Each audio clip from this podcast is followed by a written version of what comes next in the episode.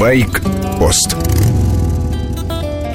Ушли привычные цены на технику. Каждый заново решает, что может себе позволить. Моя задача – купить неприхотливый, надежный мотик, способный съехать с асфальта, как максимум пригодный для путешествия по Монголии, есть у меня такая мечта, как минимум пригодный для ежедневных поездок, в том числе по городским пробкам.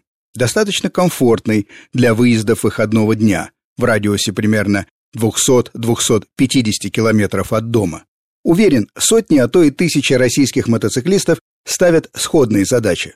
Для начала посмотрел, что годится из новой техники. Классическое решение богатого обывателя BMW R1200 GS Adventure, так называемый «гусь». Уважаемая фирма, немецкое качество. Кто только не ездил на этих машинах. По разным континентам в разные годы, голливудские актеры, бизнесмены и просто авантюристы.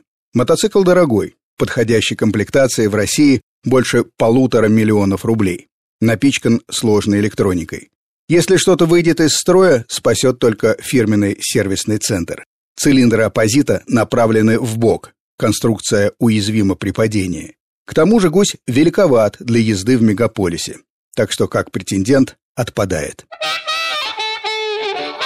У тех же баварцев из BMW есть мотоцикл поменьше. Восьмисотка F800 GS. Менее престижный и более разумный для моих задач. Но новый тоже дорогой, тысяч под 900.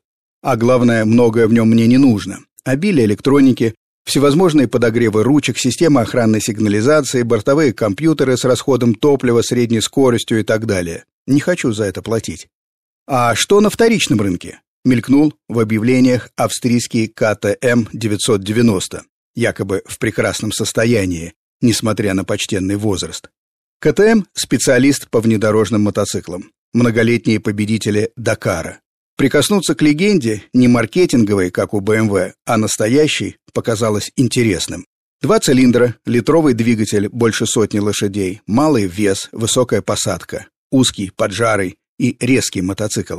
Цена в 500 с лишним тысяч показалась адекватной. Но в тот момент, когда я позвонил с деньгами в руках, владелец замялся, сказал, что уезжает, а потом и вовсе пропал. Я обратил внимание на обилие японцев на вторичном рынке. Почему бы нет? Вот, например, Honda Africa Twin, один из первых покорителей пустынь. Легендарная надежность. Выпуск прекращен в 2003 году, но по всему свету до сих пор множество клубов владельцев Африк. На интернет-ресурсе Авто.ру больше 40 предложений. Цены от 160 до 400 тысяч. Для моих задач тяжеловат и неуклюж. Можно посмотреть что-то полегче. Неплохая серия моделей XT есть у Yamaha. Стоит посмотреть Suzuki и Kawasaki. Словом, круг сузился. Выносливый, не слишком тяжелый, универсальный эндуро буду искать на вторичном рынке и среди японских мотоциклов. С вами был Сергей Фонтон, старший. Мотоциклы такие разные. Легкие, массивные, для асфальта и бездорожья, в каждой модели опыт и знания целых поколений инженеров. Слушайте «Байкпост», короткую рубрику по будням, обстоятельный разговор в воскресенье.